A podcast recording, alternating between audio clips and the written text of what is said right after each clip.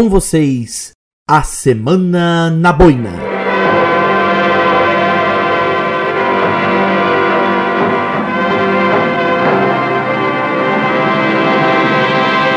Sou André Bonomini e essa é a Semana na Boina.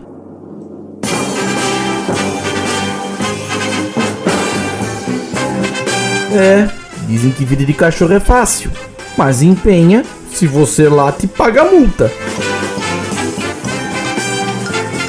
No mesmo Espírito Santo, outra violência infantil, outra covardia. Os fantasmas de Araceli e a ignorância bestial humana em nome da tal vida.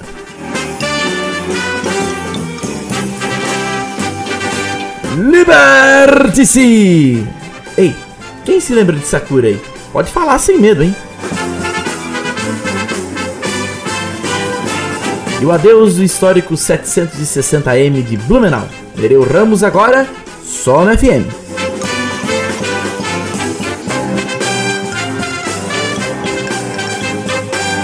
Isto é a Semana na Boina. Vamos às observações.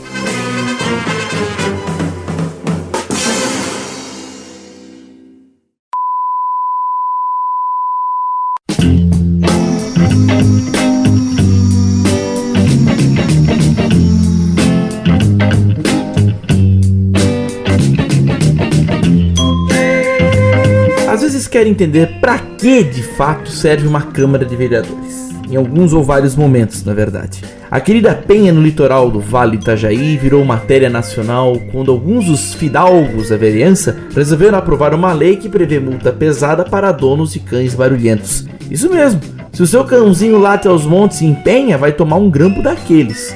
Não havia especificação para que tipos de cães estavam enquadrados, apenas para como seria o custo da multa para determinados casos. No entanto, nem precisa tipificar muito. Uma discussão como essa beira o ridículo. É um comportamento natural do cachorro quando ele vê alguém ou outro cãozinho no seu caminho. Relegar um hábito a uma punição de lei é o mesmo que passar uma mordaça na alegria do pet. Ele vai fazer o que de reação quando ver o dono? Só balançar a cauda não basta. Felizmente, o prefeito Aquiles da Costa foi rápido no gatilho ao vetar a lei e a prefeitura de Penha reforçou em nota tanto seu apreço pela vida animal, como também deixou no ar o seu programa referência em zoonoses e castrações. Claro que ninguém vai se aprofundar aqui em falta de sinergia entre os poderes, mas não dá para engolir a desnecessidade de trabalho em algumas leis por parte da vereança atual em qualquer lugar. E não falo só dos pets. Enfim, eleições estão por aí e ideias e nomes já começam a ventilar. Fica a dica, empenha. Pergunte ao seu pet o que ele acha de um ou outro candidato. Seu latido dirá tudo.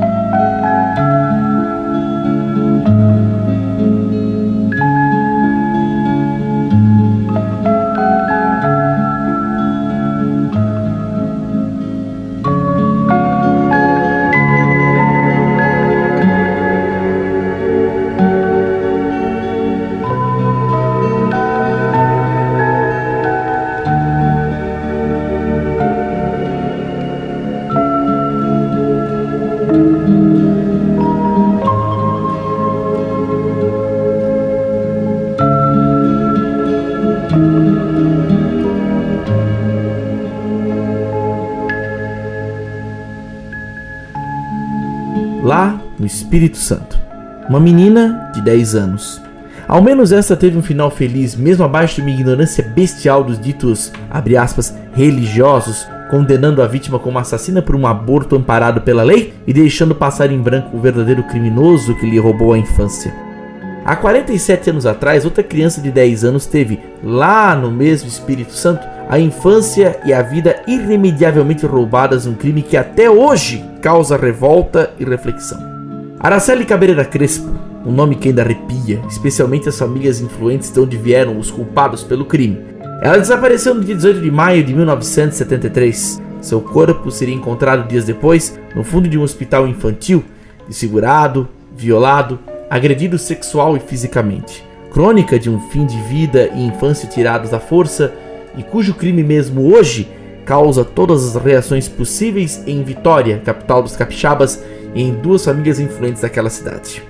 A data do seu desaparecimento, 18 de maio, ficou marcada como o dia de luta contra a violência e abuso sexual infantil, crime repetido, silenciado, oculto em ameaças e na aparente normalidade de famílias acuadas pelos seus parentes.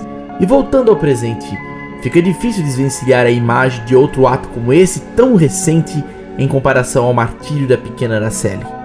E o que diriam de Araceli os fanáticos que na porta do hospital condenavam a pequena vítima? Ela se insinuava demais, ninguém mexe com gente influente, ninguém fale nada. De 1973 para cá, a estrada ainda é longa demais o caminho de verdades e combates. Os atos velados estão por aí e seus fanáticos postam as mãos para defender a, entre aspas, vida em nome da vida. Coisa que Araceli jamais teve em sua passagem. Exemplos não faltam em volta. Se calar é a opção de quem consente. E o Espírito Santo não tem como esquecer nenhum nem outro, assim como o país inteiro, ainda calado diante dos fascínoras que tiram dia a dia a vida e a infância de suas vítimas.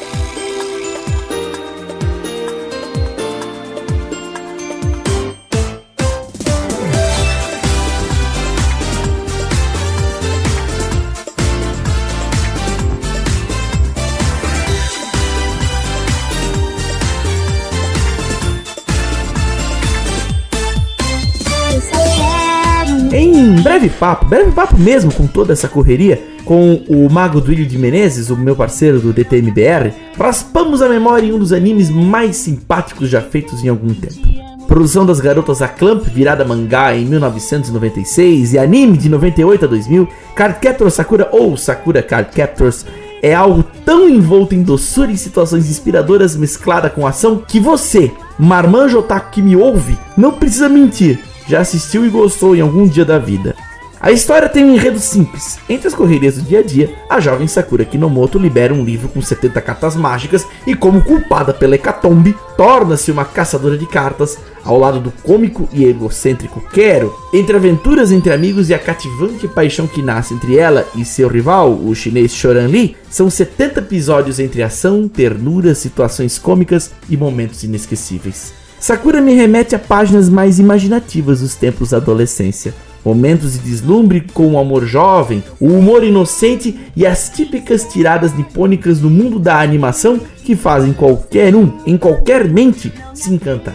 Na última temporada lançada, Clear Card Hand de 2018, fiz questão de acompanhar episódio por episódio, constantes recordações de tempos passados com nova roupagem e os mesmos maneirismos cativantes.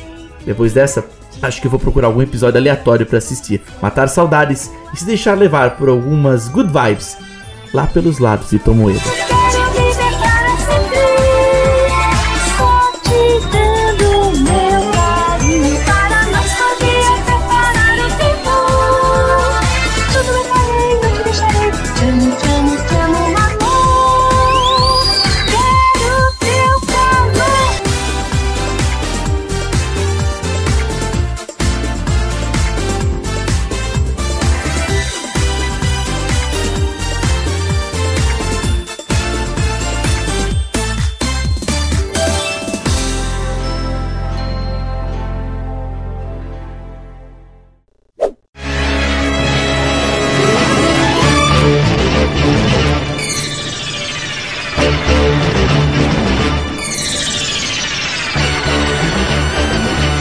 Uma rádio morre, quem é do meio sente que uma voz se foi no meio das ondas.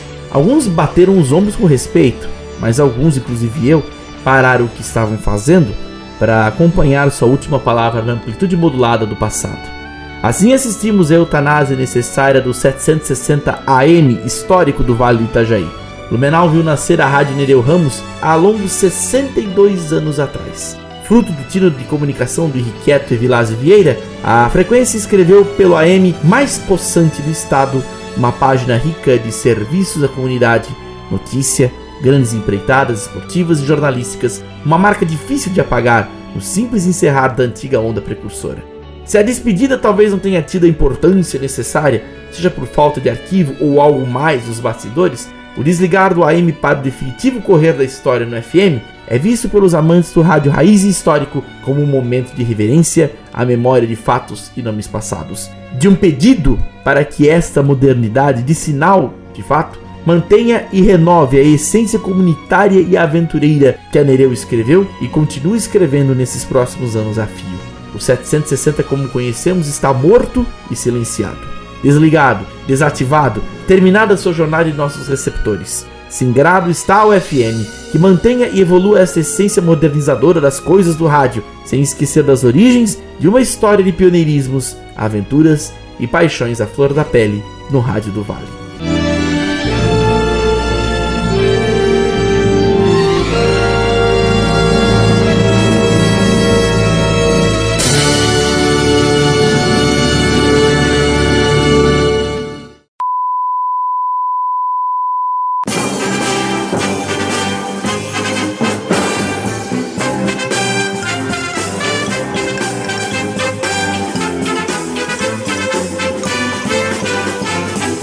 Esta foi a Semana na Boina. Nova edição na próxima semana. Siga a Boina nas redes sociais, facebook.com barra blogaboina e arroba blogaboina no Instagram.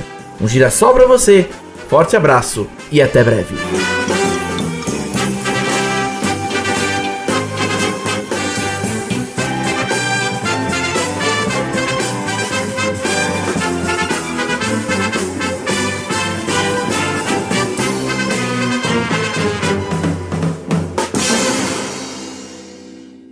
As opiniões aqui apresentadas são de responsabilidade do jornalista André Bonomini e da Boina. Produção, edição e locução de André Bonomini. A Boina. Curiosidades, história, entretenimento e opinião. Muito além de uma simples notícia.